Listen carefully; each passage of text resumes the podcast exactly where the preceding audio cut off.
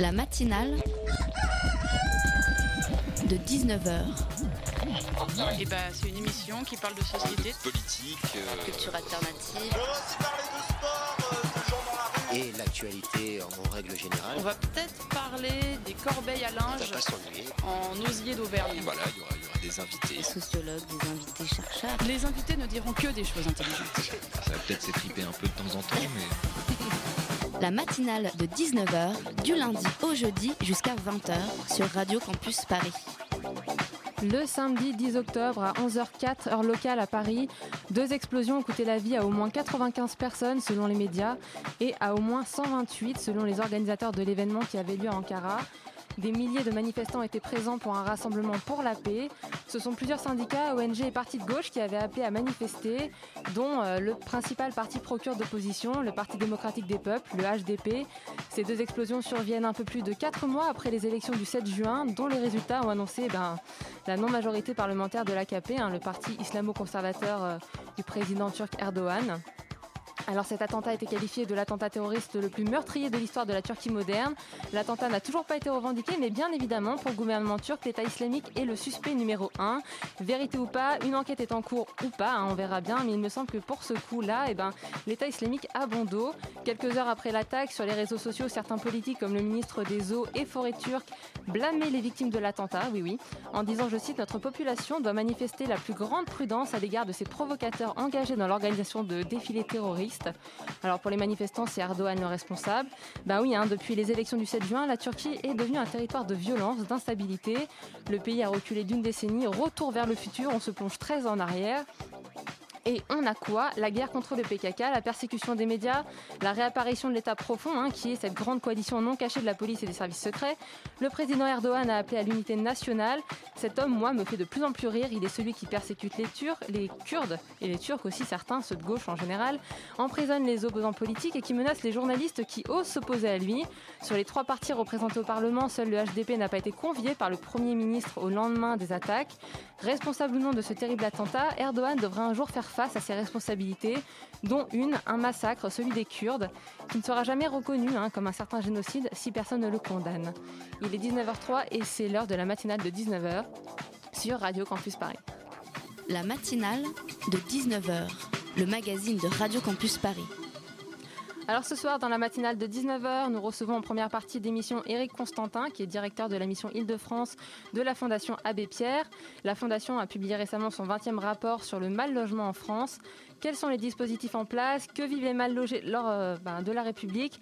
Quel bilan peut-on faire 20 ans après le premier rapport? On vous en parle dans quelques instants.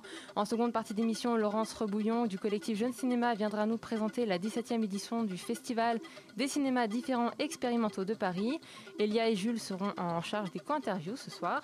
Elia nous a d'ailleurs euh, concocté aussi euh, pas mal de petites questions, on verra ça tout de suite. Fanny a un petit reportage et comme chaque lundi depuis la reprise de la matinale sur Radio Campus Paris, Loïc viendra nous éclairer sur les régionales et notamment sur la question du logement.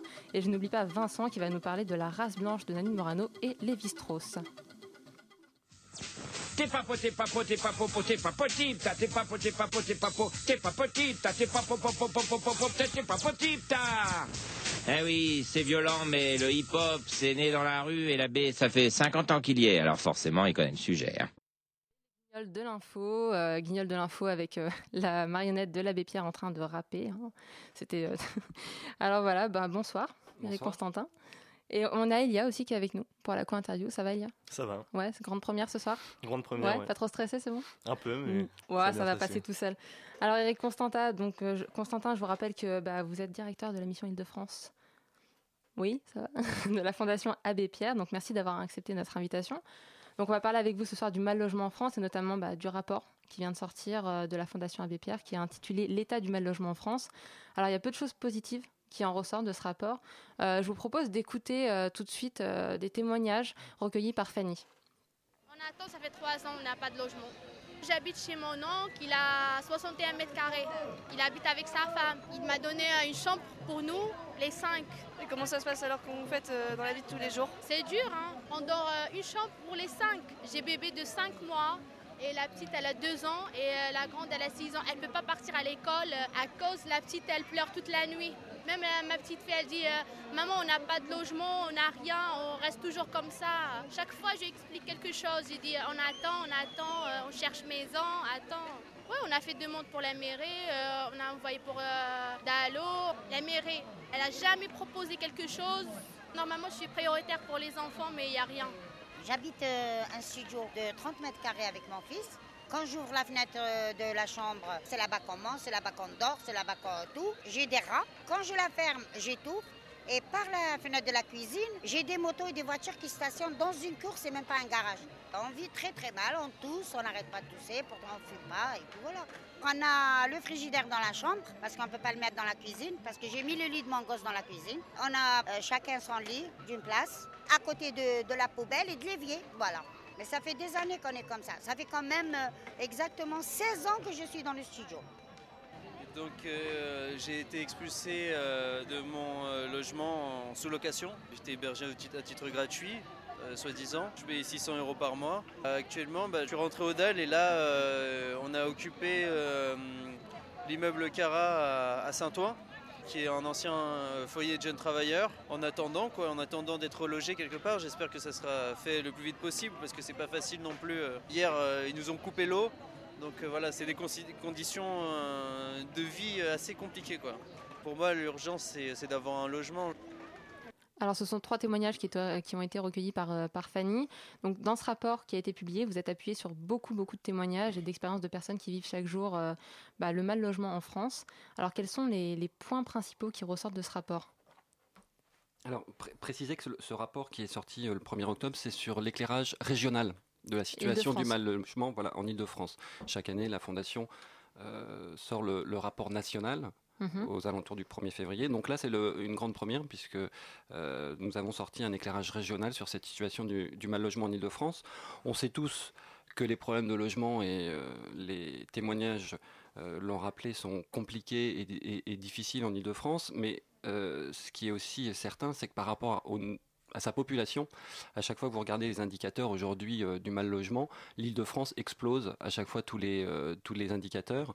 Et c'est ça la réelle difficulté. Aujourd'hui, on est face à une situation de mal logement qui est ancrée, profondément enracinée, avec euh, des effets sur les mal logés ou sur l'ensemble, j'allais dire, des locataires en Île-de-France. Et à propos de la situation des mal logés, quelle réalité recouvre le terme de mal logé en général? Alors, sur les, chiffres euh, de la Fondation au niveau national, on estime à 3,5 millions de mal logés et 10 millions de personnes qui sont touchées de près ou de loin par la crise. Dans l'éclairage régional, l'Institut d'aménagement d'urbanisme a euh, repris ces critères et sur les 3,5 millions de mal logés en France, estime qu'on est à peu près à 1 million de mal logés en Ile-de-France. Donc dans ce million de personnes mal logées, vous avez naturellement les personnes qui sont euh, sans domicile, euh, sans domicile personnel. Vous avez les personnes qui habitent dans les habitations précaires. Vous avez les personnes en surpeuplement accentué, les personnes qui sont dans des conditions euh, de logement inconfortables et ne pas oublier aussi les gens du voyage qui n'ont pas de place en aire d'accueil aménagée. Alors justement par rapport à, tous ces témoignages de personnes et il y a beaucoup beaucoup de profils, euh, j'ai pu lire notamment dans le rapport qu'il y a un homme par exemple qui vit dans un bungalow, dans un camping abandonné dans l'Essonne et ça fait deux ans qu'il attend un logement, social. Combien de témoignages vous avez recueillis euh, pour ce rapport? En fait, c'est un travail collectif. Déjà, au sein de la Fondation, on a à Paris euh, un espace Solidarité Habitat dans le 20e où on accueille les publics mal logés et on les accompagne dans les droits pour faire valoir leurs droits au niveau juridique quand ils sont en difficulté de maintien ou d'accès dans un logement. Mais on travaille et on, on finance aussi en Ile-de-France une quarantaine de permanences d'accès aux droits qui sont tenues par des associations. Donc c'est un travail euh, des personnes qui sollicitent directement euh, la Fondation, mais aussi l'ensemble des associations qui aujourd'hui euh, sont aux côtés des mal logés en Ile-de-France. Donc il y a eu un certain nombre de témoignages, mais la réalité, le vécu de ces personnes est connu depuis longtemps. C'est vrai qu'on a quand même voulu rappeler, parce que la Fondation c'est avant tout pour les mal logés, donc dans l'éclairage, on a insisté pour qu'il y ait un certain nombre de témoignages qui rappellent, parce qu'on peut faire de grandes lois, de grandes réformes, mais avant tout, les chiffres, où les chiffres sont parlants, mais derrière ces chiffres, c'est une famille, c'est une personne, c'est des enfants. Et d'ailleurs, euh, on parlait tout à l'heure en off justement du fait qu'il y avait énormément de jeunes, il y avait de plus en plus de jeunes qui étaient soit à la rue, soit vraiment en situation de mal logement. Quelle est la situation aujourd'hui pour, euh, pour ces personnes-là? Quel est leur, bah, leur avenir quoi?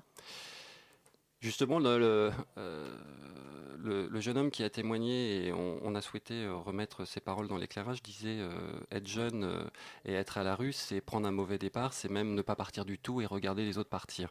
Je pense que c'est vraiment ça le, cœur du problème dans, ce problème de mal logement.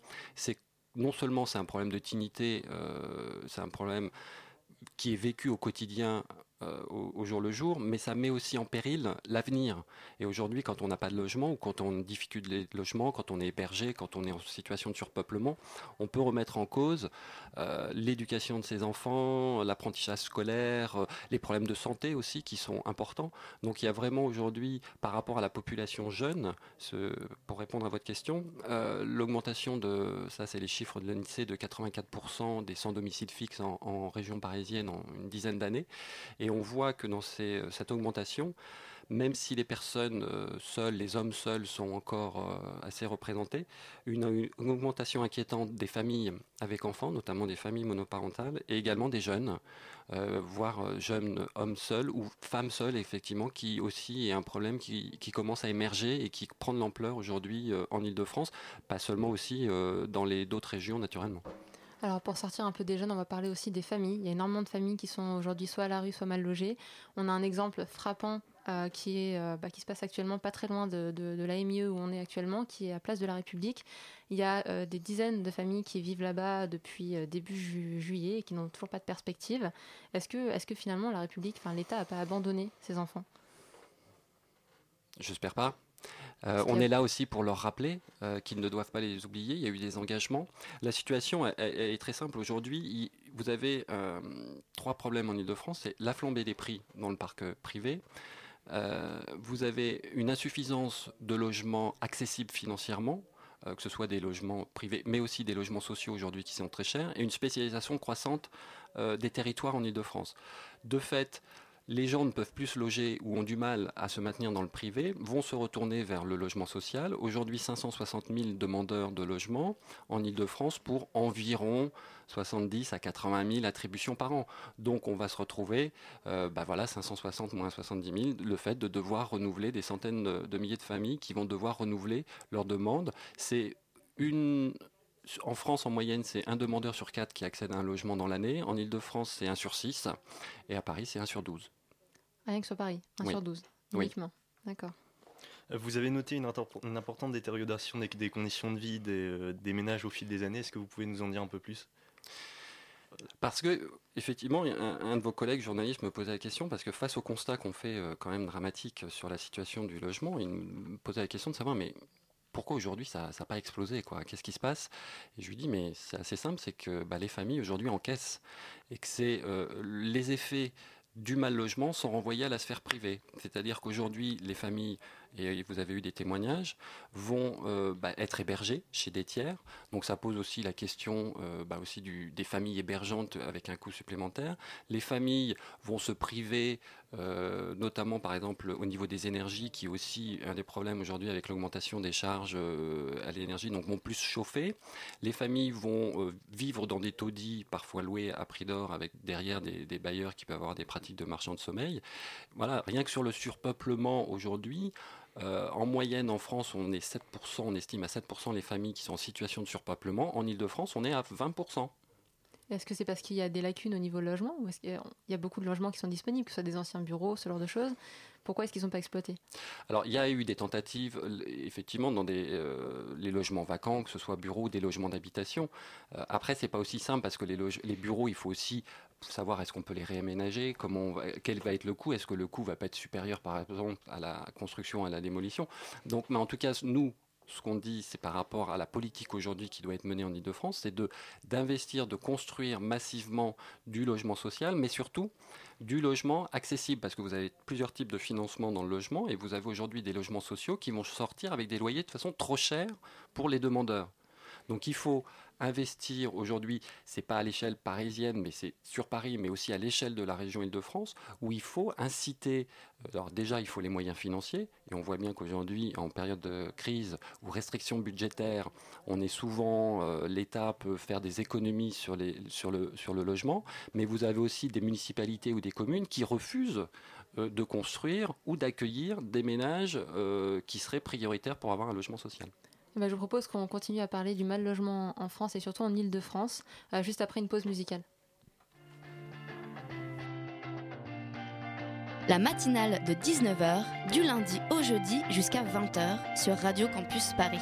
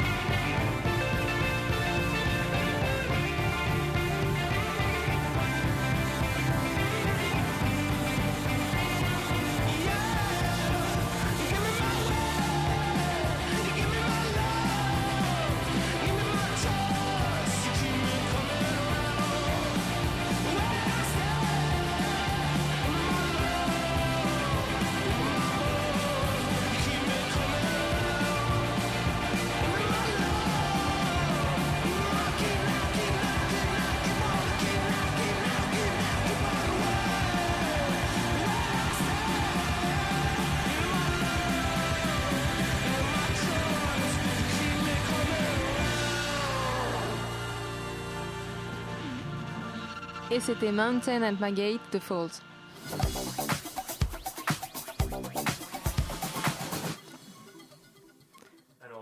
Constantin, quels sont les critères euh, imposés aujourd'hui en France et plus particulièrement en Ile-de-France pour être prioritaire à l'accès d'un logement social? Alors il y a deux questions dans votre question. Déjà, pour être demandeur de logement social, euh, il y a un certain nombre de plafonds à ne pas dépasser, un plafond de ressources, qui sont euh, aujourd'hui 60% des franciliens pourraient prétendre, enfin peuvent déposer une demande de logement social. Donc les, les- ça, c'est euh, assez simple. Euh, Vous pouvez faire votre demande de logement euh, social euh, maintenant euh, sur Internet ou aller euh, à votre mairie et euh, bon, certains services vont euh, vous renvoyer sur le numérique, mais voilà, ça c'est assez simple. Ensuite, il y a euh, ce fameux droit au logement opposable. Euh, donc il y a aujourd'hui, euh, depuis euh, 2008, euh, Est-ce qu'on peut expliquer ce que c'est, du coup, euh, pour les auditeurs? Bah, suite, vous parliez pas très loin d'ici, suite, aux, suite aux, aux, tentes qui avaient été mises sur le, le campement, Jacques Chirac a décidé de, de, de, faire cette fameuse loi du droit au logement opposable qui permet à toute personne je reviendrai dessus en fonction d'un certain nombre de critères, qui a fait sa demande de logement et qui n'a pas vu aujourd'hui, qui n'a pas eu de proposition, de pouvoir passer à déposer un dossier auprès d'une commission, ce qu'on appelle les commissions, euh, les commissions d'ALLO, les euh, pour être reconnu prioritaire. Si vous êtes reconnu prioritaire au titre euh, du droit au logement opposable, l'État a six mois aujourd'hui pour, vous proposer un logement. S'il ne fait pas, vous pouvez aller au tribunal administratif devant un juge pour faire reconnaître votre préjudice. Donc il y a une astreinte qui est versée mais qui ne vous est pas versée directement. Donc ça, c'est un peu la difficulté. Mais c'est versé, euh, c'est l'État en gros qui se paye lui-même son amende. Mais dans le droit administratif, et ça, ça c'est pas dans le cadre de la loi, c'est vraiment dans le cadre du droit administratif. Si malgré euh, tout ça, vous n'avez vraiment pas eu de proposition, vous pouvez cette fois-ci retourner devant le juge et faire ce qu'on appelle un recours indemnitaire. Et là, l'indemnité qui vous est, euh, qui est sur laquelle l'État est condamné, vous est directement versée. Ça, vous mais les ménages aujourd'hui qui se voient verser des indemnités, elles ont raison. Elles disent mais moi c'est pas l'argent que je veux, c'est un logement. Mais voilà, ce droit au logement, c'est aujourd'hui en fonction des critères. Donc, si vous êtes euh, aujourd'hui menacé d'expulsion, en situation d'habitat indigne, euh, que vous soyez avec des enfants mineurs, en situation de surpeuplement ou en dépassement de délai anormalement long, enfin voilà, vous avez un certain nombre de critères définis dans la loi. Vous pouvez euh, déposer votre dossier auprès de ces, ces commissions d'allo, donc vous en avez dans tous les départements, pour être reconnu prioritaire. Alors dans le rapport, justement, il y, a, un acteur, enfin un responsable de structure sociale qui a déclaré que ces critères étaient en perpétuel changement, qu'il y avait toujours des, statuts qui changeaient et que du coup c'était vraiment embêtant pour les familles parce que parfois leur dossier qui avait été accepté, bah, ça repartait à zéro. Euh, pourquoi à chaque fois euh, les dossiers repartent à zéro et pourquoi ces critères sont changés? Parce qu'il ne suffit pas de faire une bonne loi pour qu'elle soit appliquée. D'accord. et qu'aujourd'hui, la loi ne change pas. La loi est toujours la même mais vous avez les interprétations de la loi qui évoluent. Et ça, c'est un réel problème en Ile-de-France. On voit bien, d'ailleurs, on a constaté en 2014, malgré le fait qu'il y ait toujours plus de demandeurs de logement qui déposent leur dossier pour être reconnus prioritaires, le taux d'acceptation est baisse depuis 2008, il est constamment en baisse. Et là, il y a une réelle difficulté. Nous, Fondation Abbé Pierre, on est présent au sein de la commission d'Allo, mais d'autres associations sont présentes au sein des autres commissions dans les départements, et on voit qu'on a une réelle difficulté. sur Paris, c'est 300 dossiers, 300 à 400 dossiers qui sont examinés par semaine, et on doit se battre aujourd'hui pour faire reconnaître des personnes qui sont prioritaires, alors qu'on va essayer de trouver, euh, par exemple, ce fameux délai anormalement long. Aujourd'hui, pratiquement aucune commission ne reconnaît des ménages prioritaires sur ce simple critère. Ils vont euh, demander un autre critère, ce qui est contraire à l'esprit de la loi. Et donc c'est ça ce que nous on dénonce, c'est que cette loi, elle est bonne. Euh, déjà, elle est, sur certains territoires, elle marche. Malheureusement, en Ile-de-France, c'est plus compliqué. Mais cette loi, euh, elle, est, euh, il faut l'appliquer et il ne faut pas effectivement se dire on a trop de difficultés, donc on va interpréter à notre façon cette loi pour essayer d'atteindre des objectifs. Non, la loi, elle est là, elle doit s'appliquer de la même façon pour tout le monde, quel que soit le territoire. D'ailleurs, à, ce propos, quels sont les freins structurels à l'accès au logement en Ile-de-France euh, Quel état des lieux des, politiques publiques vous pouvez faire, vous pouvez faire aujourd'hui en faveur, en faveur du logement je ne vais pas leur jeter la pierre, mais quand même.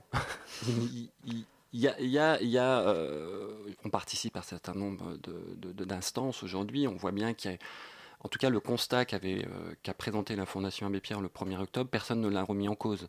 Euh, on sait aujourd'hui qu'il y a, voilà, on est face à une situation grave, on a un manque d'hébergement, un manque de logement. Il y a l'ensemble des acteurs aujourd'hui qui travaillent sur l'habitat, l'hébergement ou le logement essaye bon gré mal gré euh, d'arriver et d'augmenter cette capacité, mais il y a, un souci, c'est naturellement, alors il y a la question foncière, mais il y a la question des, coûts aujourd'hui.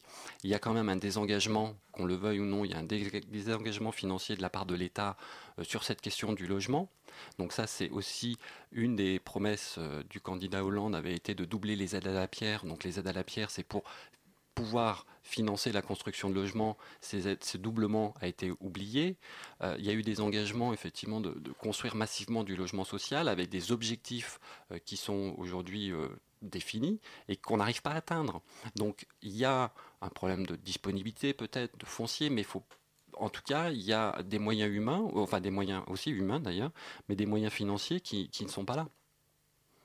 Et parmi euh, l'accessibilité à ces dispositifs, qui, euh, accompagne euh, en clair ces personnes en Ile-de-France Soit les personnes se débrouillent un peu elles-mêmes et au petit bonheur la chance, elles essayent de faire. Il y a un problème réel de, transparence aujourd'hui et de communication sur l'ensemble des dispositifs.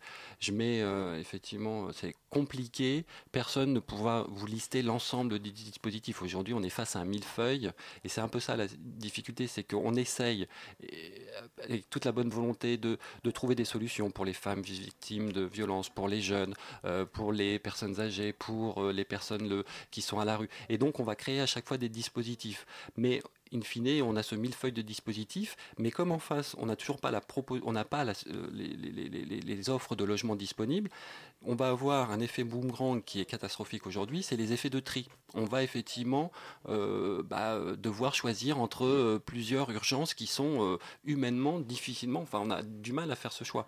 Alors après, il y a le service aussi, enfin toutes les associations, il y a les, services sociaux qui sont là, les travailleurs sociaux, mais il y a aussi un renvoi aujourd'hui sur, euh, sur le travail des associations qui accompagnent ces mal logés. D'accord, bah Eric Constantin, euh, je suis désolée, on a déjà fait le temps nécessaire et du coup, bah voilà, on, peut découvrir beaucoup plus d'informations sur le site de la Fondation de l'Abbé Pierre. Exactement. On a aussi le rapport qui est euh, téléchargeable, qui est en, voilà, qui est sur en le ligne. site de la Fondation Abbé Pierre. D'accord, et euh, bah du coup, bah je vous invite tout le monde à aller voir pour regarder un peu. Il y a aussi un résumé du rapport, donc euh, pour ceux qui n'ont pas envie de lire 90 pages, il y en a 30, 30, 34 je crois. En tout cas, merci beaucoup d'avoir accepté Merci notre invitation et puis bah, on se retrouve juste après une pause musicale.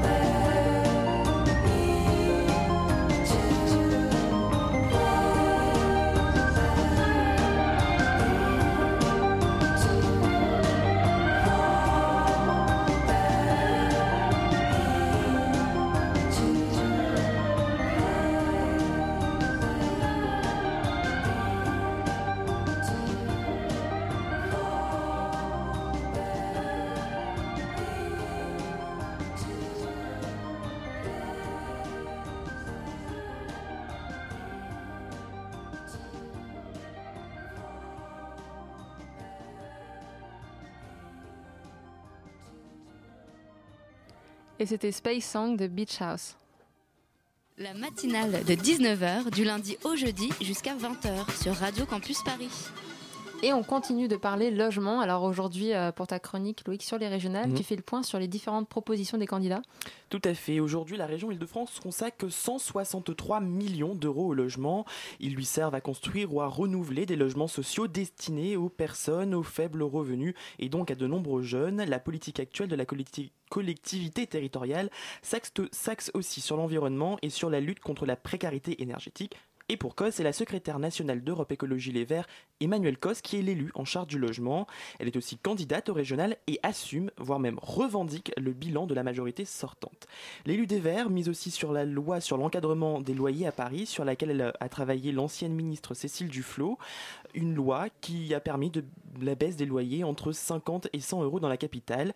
Emmanuel Cos souhaiterait que la mesure soit étendue à toute l'île de France et en appelle au Premier ministre. Du coup, on connaît la position euh, d'Europe Écologie Les Verts.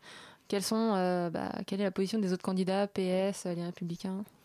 Alors Claude Barthelone, lui, veut créer une sorte de STIF des logements. Si, si, le STIF, le syndicat des transports d'Île-de-France, c'est l'organisme qui permet la gestion commune de tous les transports dans la région. Cette nouvelle entité permettrait d'identifier les terrains et les bâtiments utilisables. Elle servirait aussi à fixer des objectifs pour la construction de logements. Le président de l'Assemblée nationale souhaite également qu'il y ait plus de sévérité à l'égard des maires qui ne construisent pas assez de logements sociaux. En gros, selon lui, pas de logement, pas de subvention. Pour la candidate du parti Les Républicains Valérie Pécresse, il faut aussi plus de logements. hein. Elle souhaite, je cite, reconstruire la région tout en gardant le charme de ses centres-villes pavillonnaires et en protégeant ses espaces naturels. Elle fait une autre proposition, la création d'un prêt à taux zéro pour encourager les classes moyennes à acheter un bien immobilier. Enfin, elle voudrait elle aussi créer son STIF des logements qu'elle elle appellerait établissement public foncier d'Île-de-France. Donc sur le fond, les propositions divergent un peu, mais tous les deux sont d'accord sur un point, il faut lutter contre la pénurie de logements dans la région, et à juste titre, hein, comme on l'a vu dans la première partie de l'émission. Et ils proposent quoi, les autres candidats? Alors, déjà candidat à la mairie l'année dernière, Valorant de Saint-Just, le candidat Front National, a réaffirmé qu'il souhaite que les Français soient prioritaires pour l'accès aux logements sociaux. L'an dernier, il souhaitait vendre 5% des logements sociaux de Paris pour attirer les classes populaires dans le centre. Il remettra peut-être cette idée sur la table pour les régionales. Enfin, un mot sur Pierre Laurent, le candidat du Parti communiste. Il veut lui aussi encadrer euh, les loyers dans toute l'île de France. Pour lui, la région pourrait encourager la construction de logements sociaux grâce à des subventions. Bien sûr, les maires les plus récalcitrants auraient plus de mal à obtenir donc euh, ces subventions. Et enfin, le candidat fait une proposition, euh, propose une mesure pour le moins symbolique, celle de transformer le siège du conseil régional situé dans le très chic 7e arrondissement en logements sociaux. Il l'expliquait samedi dernier sur France 3 Paris-Île-de-France où pourrait s'installer la collectivité territoriale. évoque des, des- plusieurs sites, dont certains sont à, à l'est justement de la région, dont un euh, euh, dans, dans un beau projet qui est en train de se construire. J'ai été rencontrer les responsables à Ivry, qui s'appelle Ivry Confluence. C'est- Ça serait une belle possibilité. Parce ce, que ce serait quoi le symbole ouais? Mais le symbole, c'est que on- tout le monde dit il faut plus d'activité à l'est. Parce qu'il faut arrêter cette région qui est écartelée avec tous les emplois à l'est et tous les logements euh, à l'est, avec des gens qui passent deux heures ou deux heures et demie dans les transports par jour pour aller et pour revenir. Eh bien, si on veut rééquilibrer, il faut que la région donne l'exemple. Donc, si la région doit déménager du centre de Paris, effectivement, elle pourrait installer ses activités, c'est beaucoup de salariés, euh, à cet endroit-là, en, en donnant l'exemple. Et puis, on pourrait récupérer les locaux du centre de Paris pour faire des logements sociaux, comme on le fait, euh, puisqu'il n'y en, a- il y en a quasiment pas à cet endroit-là de Paris. Voilà pour ce point sur le logement. J'espère qu'il vous permettra de faire votre choix parmi les candidats au régional. Bah écoute, merci Loïc et on va continuer d'évoquer les thèmes euh, de la campagne jusqu'aux élections les 6 et 13 décembre prochains. La matinale de 19h sur Radio Campus Paris. Et pour cette seconde partie d'émission, Jules est avec nous pour la co-interview. Salut Jules. Salut. Tu vas bien? Très bien et toi? Bah ouais, ça va, écoute, l'émission avance. Et on reçoit dans la matinale de 19h bah, Laurence Rebouillon, qui est présidente du collectif Jeune Cinéma. Bonsoir.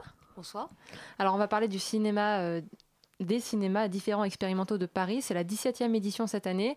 Alors c'est un festival qui est euh, annuel et international également. On y retrouve des films donc euh, qui s'emparent des codes de la fiction, que ce soit au niveau des personnages, des récits, et euh, qui en fait une expression artistique libre. Est-ce qu'on peut vraiment le définir comme ça ou est-ce que Cette année notamment en fait, parce qu'en fait c'est les années de, enfin cette année c'est le, le, focus est sur cette idée de fiction de déviation. Donc c'est effectivement des films plutôt qui euh, qui détournent, euh, contredisent euh, voilà, les codes de la fiction et c'est une sorte d'hybridation de, de récits. Vous déclarez vouloir promouvoir une expression artistique libre, émancipée des attentes, codes et règles de l'institution cinéma. Est-ce que vous pouvez nous en dire plus sur ces limites auxquelles sont confrontés les cinéastes, alors c'est surtout, euh, en fait, bah, c'est-à-dire que souvent le cinéma de fiction est opposé au cinéma expérimental ou au cinéma documentaire.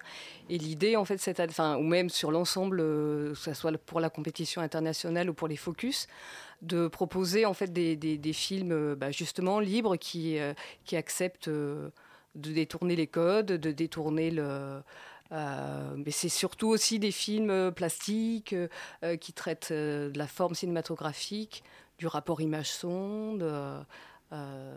Et du coup, comment se passe la sélection? J'ai pu voir le programme, c'est assez varié. Alors, c'est une, une, sélection euh, collective. pour les focus et pour il y a un petit comité de sélection pour la compétition internationale où on, là on a dû recevoir peut-être 1100 films on en a sélectionné 50 pour 23 pays. Donc c'est une sélection très, très forte. Euh, et à la fois, on y retrouve euh, bah, toutes sortes de, de, cours ou de choses un peu plus longues euh, et des formes à la fois drôles, abstraites, qui détournent ces codes de la fiction, qui sont aussi proches du, du documentaire et qui toujours en fait travaillent soit la forme plastique, ça peut être des films qui sont faits en pellicule ou faits numériques évidemment, mais aussi des détournements du web donc, est-ce que vous pouvez nous en dire un peu plus sur ces zones d'intersection entre cinéma expérimental et cinéma de fiction qui sont au centre du festival? Bah, C'est surtout justement l'idée de, détourner euh, ces codes ou de euh, ou de modifier. Euh, en général, dans, le cinéma expérimental, il y a peu de personnages, il y a peu de récits. Et il se trouve que là, l'idée, c'était de dire qu'en fait, il y avait des œuvres qui, euh, comme ça, faisaient ce mélange et que c'était particulièrement intéressant bah, de montrer voilà, ces, petites choses qui peuvent être tout aussi, euh, tout aussi. Euh, enfin voilà, c'est surtout l'idée du personnage, du récit un peu bouleversé, de la temporalité aussi, peut-être du récit. Ou, euh, Alors du coup, c'est la 17e édition cette année. Est-ce que, bah, du coup, il y a 17 ans, est-ce qu'il y a eu ce besoin de créer ce festival? Est-ce que le festival, est-ce que le, cinéma, pardon, expérimental n'était pas assez reconnu? Il était reconnu. L'idée, c'était d'essayer de faire un, justement un festival, ce qui est, ce qui est le seul pratiquement peut-être en France, qui est exclusivement réservé au cinéma expérimental et différent. Euh, différent du cinéma commercial, différent de. Euh, et euh, donc, à partir de ce collectif Jeune Cinéma, qui est une coopérative de distribution des pratiques d'image et du film expérimentaux, expérimental, l'envie, c'était de, voilà, de créer un événement autour, de, autour de cette cinématographie et puis, euh, sur les 17e éditions, il y a eu plusieurs formes. Euh, il y a, pu y avoir euh, des cartes blanches, il y a pu y avoir des portraits, en fait, cinéastes un peu, enfin, avec un bagage. et là, depuis 4 ans, on est un peu sur cette idée de focus avec une thématique et une compétition internationale, ce qui est un peu rare dans ce cinéma expérimental. Euh, en même temps, c'est une, enfin, cette compétition, elle est ouverte pour euh, euh, voilà, créer peut-être un, petit, un petit focus justement de pointer. Et à la fois, le, le, jury délibère en public. Le, le, le, choix en fait des films, ce qui est toujours très intéressant de savoir pourquoi, enfin dans l'argumentaire, Qu'est-ce qui a fait que ce film a été distingué d'un autre Et donc le public qui assiste peut aussi évidemment intervenir euh, pendant la délibération. Et du coup, des films qui viennent de 23 pays, est-ce que les codes sont les mêmes suivant ces pays-là ou est-ce que justement vous faites une sélection en fonction d'une originalité particulière? Non, là, je crois qu'il n'y a pas forcément, c'est pas la nationalité qui va, qui va inspirer. Il se trouve qu'il y a quatre ans, on a ouvert un peu, on est allé voir ce qui se passait du côté de, des pays de l'Est. Et c'est vrai que, parce que souvent le cinéma expérimental est ramené à quelque chose plutôt d'un dragon américain ou du cinéma canadien ou autrichien ou italien. Et l'idée, voilà, c'était d'aller voir euh, qu'est-ce qui se passait en Hongrie, qu'est-ce qui se passait en République euh, tchèque, euh, en Croatie, en Serbie. Et, sur ces quatre ans, en fait, on a reçu des films qui venaient de ces pays-là. en, les ayant cherchés, ils sont venus après à nous. Et voilà, il y a, quelques exemples ukrainiens. Est-ce que vous êtes satisfaite de la production et diffusion du cinéma expérimental en France et plus globalement de sa représentation sur la scène internationale? Alors, sur euh, c'est-à-dire que le, euh, ça reste quand même une petite. Euh, on reste quand même sur la marge, mais il y a des festivals internationaux dans lesquels on.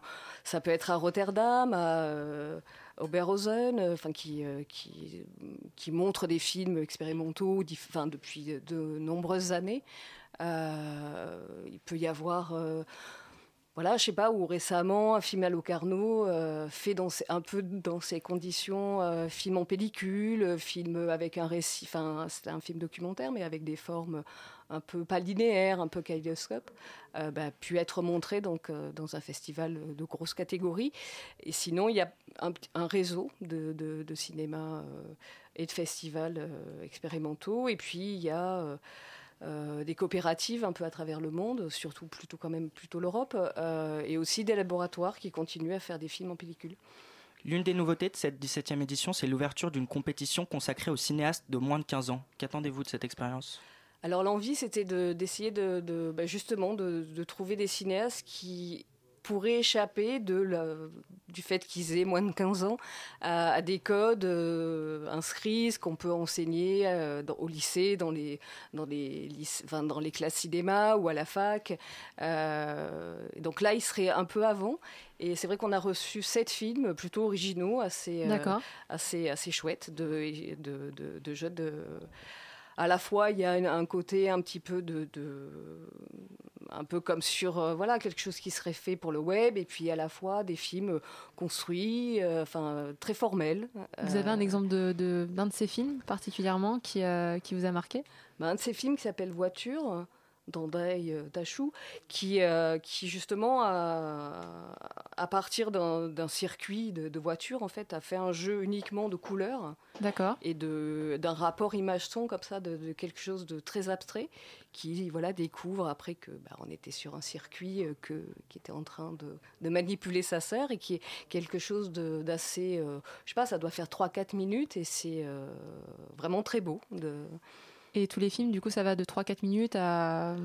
Pour les films de moins de 15 ans, je crois qu'il y en a même un qui va jusqu'à peut-être 10 ou 15 minutes. Qui est un film, euh, là justement, assez narratif, euh, avec euh, toute une histoire de, de, de, père, de fils, de, de, rencontre avec un fantastique dans, dans, la forêt. Assez, assez intrigant et plutôt là construit vraiment comme dans un modèle de court métrage assez, assez bien maîtrisé pour, D'accord, bah écoutez, moi je vous propose qu'on se retrouve juste après une petite pause musicale pour continuer à parler de, de ce festival.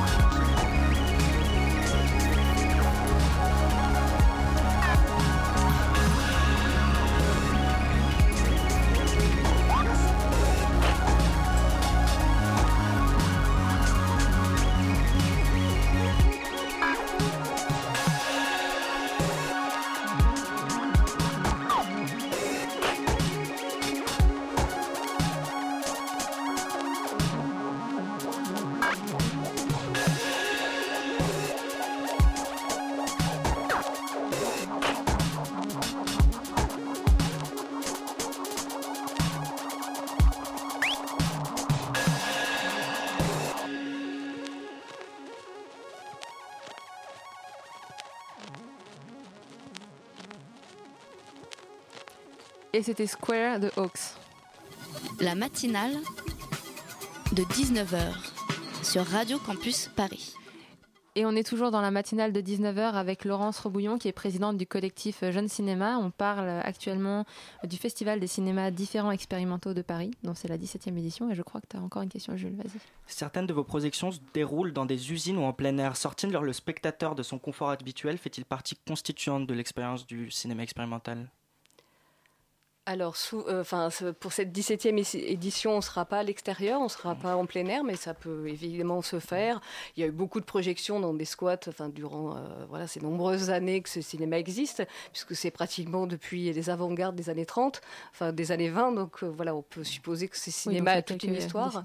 Et aujourd'hui, en fait, on est plutôt dans des salles de cinéma, ou de, enfin, on a pu montrer, là, la semaine dernière, en fait, on était au centre Georges Pompidou, euh, on, a pu, on était à la maison euh, de la culture du Japon, euh, au studio des Ursulines ce soir, au Grand Action. Et à partir de demain, le 13, on ouvre le, festival Au Voûte, qui est dans le 13e arrondissement, où là, on sera voilà, dans une salle de projection qui n'est pas une salle de cinéma, mais voilà, on va montrer. Alors pourquoi cette volonté justement de prendre plein de lieux comme ça différents L'envie, c'était de, Ça fait bien 3-4 ans en fait, qu'on essaye d'ouvrir la semaine avant le festival au voûte, euh, d'être dans des lieux un peu différents. On a pu être euh, dans des centres culturels euh, de la République tchèque ou d'être, voilà, d'essayer d'ouvrir, le, de montrer ce cinéma à des publics qui n'auraient pas forcément. Bah, qui seraient pas forcément au courant de, que, voilà, que ce cinéma existe dans leur pays, justement, quand on est dans des centres culturels. Euh, et euh, c'est toujours bien voilà, d'élargir euh, son public pour ce cinéma. Vous avez participé il y a quelques années à la création d'une compagnie de théâtre. Le cinéma expérimental n'est-il pas, en quelque sorte, parfois un trait d'union entre le cinéma traditionnel et, et le théâtre? Alors ça, c'était plutôt dans mon, dans mon parcours personnel. Il y a on serait plutôt ah, il plus, il a été cherché loin. Hein. plus par rapport euh, par rapport au théâtre, je pense que c'est l'idée de la performance. Il y a beaucoup de, de, cinéma, euh, enfin cette, cinématographie, elle peut aussi se dérouler. elle n'est pas forcément mono-écran, c'est-à-dire qu'il peut y avoir euh, multi multi écran accompagné d'un concert souvent voilà, il des, il des, euh, on est plutôt sur cette plus de, de performance ou d'installation euh, que du côté théâtral, même si évidemment euh, le théâtre, les acteurs entrent aussi, et notamment cette année avec le focus fiction déviation dans cette cinématographie. D'accord. Et du coup, les spectateurs, c'est eux qui vont déterminer à la fin le grand gagnant ou est-ce que alors c'est plutôt les membres du jury euh, mais euh, bah, les spectateurs comme c'est public euh, le spectateur peut peut-être à un moment dire ben non enfin ou dire son coup de cœur à lui et peut-être que voilà le jury en, tiendra compte, voilà sur le c'est cette envie en fait de savoir pourquoi et d'entendre, euh, parce que souvent les délibérations se font en secret, en huis clos. et euh, donc là, là l'envie, c'était notamment de, de, Frédéric Tachou, qui est le directeur euh, du festival depuis voilà, quelques années, d'ouvrir comme ça la délibération au public. D'accord, bah écoutez, merci beaucoup. Relance Robouillon d'avoir accepté notre invitation. Donc je rappelle que c'est le Festival des cinémas différents expérimentaux, 17e édition. C'est jusqu'au 18 octobre. Est-ce qu'on peut euh, rappeler, là, jusqu'au 18 octobre, il va y avoir quoi comme, euh, comme projection? Alors de, demain, c'est euh, dès 20h l'ouverture avec un film qui s'appelle Phoenix, qui est justement une fiction assez étonnante, qui sera suivie d'un concert. Et dès mercredi, on attaque les compétitions. Donc on est 18h compétition, 20h un focus, 22h euh, une nouvelle compétition, et ça jusqu'à jusqu'au samedi. Et dimanche, euh, bah justement, délibération. Les, euh, on aura les résultats aussitôt sur le site? Oui, bien sûr, et, on, verra les films tout de suite projetés derrière. D'accord, bah les auditeurs peuvent retrouver toutes les informations justement sur le site www.cjcinema.org, si je ne m'abuse. Et merci encore à, vous d'être venu nous rejoindre sur cette matinale de 19h. La matinale de 19h, le magazine de Radio Campus Paris. Du lundi au jeudi jusqu'à 20h. Et Vincent est venu nous rejoindre en studio. Bonsoir Vincent. Bonsoir. Tu vas bien? Ça va, très bien. Toi aussi, hein, c'est un peu une grande première en chronique euh, ce soir. Alors, tu nous proposes aujourd'hui de mettre en lumière euh, un fait d'actualité à l'aide de la pensée d'un intellectuel. Alors, tu nous proposes de mettre face à face Nadine Morano et Lévi-Strauss. Oui, tout à fait. Nadine Morano qui a récidivé hier en déclarant, en déclarant à nouveau Les races existent. C'était pendant un meeting de campagne en Meurthe-et-Moselle. Ces mêmes propos lui ont coûté la semaine dernière la tête de liste régionale de décembre dans le Grand Est. L'ancienne ministre affirmait que la France était un pays de race blanche en reprenant une phrase attribuée au général de Gaulle. Alors, qu'est-ce qu'il vient faire Lévi-Strauss dans cette histoire? Lévi-Strauss, ethnologue français, a beaucoup travaillé sur le concept de race à partir des années 50. Et en 1971, à l'ONU, il prononce un discours intitulé Race et culture pour justement déconstruire le concept de race. C'était quoi ces arguments? Alors il part d'abord des textes du comte André de Gobineau, qui est le premier à avoir évoqué la notion de race dans un essai en 1853. Pour Gobineau, il y en a trois, blanche, noire et jaune. Et son essai est un des premiers à hiérarchiser ce terme de race. Sauf que selon Lévi-Strauss, Gobineau utilise la notion de race comme un outil, un postulat pour ses réflexions pour ensuite distinguer différentes cultures amenées à se mélanger. Mais pas de preuve scientifique d'une race blanche. Nadine Morano disqualifiée donc par Gobineau. D'accord.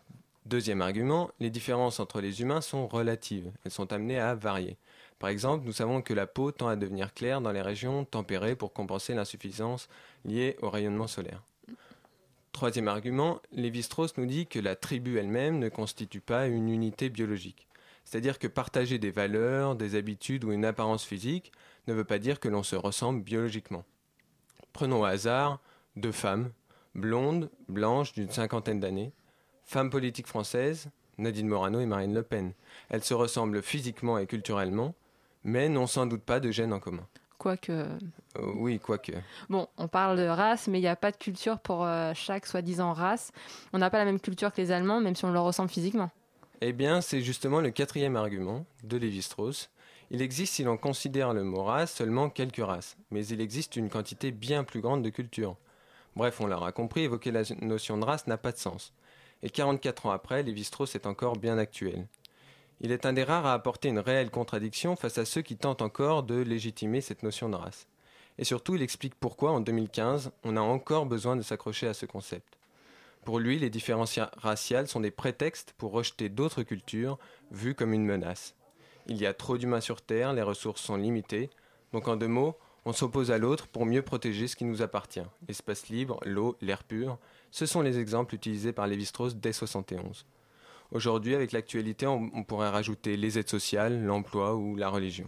Alors Nadine Morano n'est donc euh, qu'un symptôme du monde dans lequel elle vit, finalement. Et Lévi-Strauss l'avait prédit. Aujourd'hui, les distances physiques sont raccourcies grâce au transport plus rapide et aux nouveaux moyens de communication. Des cultures éloignées se rapprochent et selon lui, nos différences culturelles vont être de moins en moins marquées ce qui peut expliquer ce repli sur des valeurs identitaires et des caractéristiques raciales, comme le fait Nadine Morano aujourd'hui. Alors, est-ce que Lévi-Strauss propose une solution pour éviter ce repli? Pas directement, mais on peut tirer une dernière leçon de son discours euh, Race et culture. On peut combattre les propos racistes par l'argumentation, le débat, mais ce ne sera jamais suffisant viendra un moment où il faudra forcément se poser la question essentielle de nos ressources. Bah écoute, merci beaucoup Vincent. Je pense que ce soir, on va tous s'endormir euh, moins bêtes. En tout cas, fallait le faire, le rassemblement. voilà, l'assemblage Lévi-Strauss, Nadine Morano. Merci beaucoup en tout cas pour ta chronique.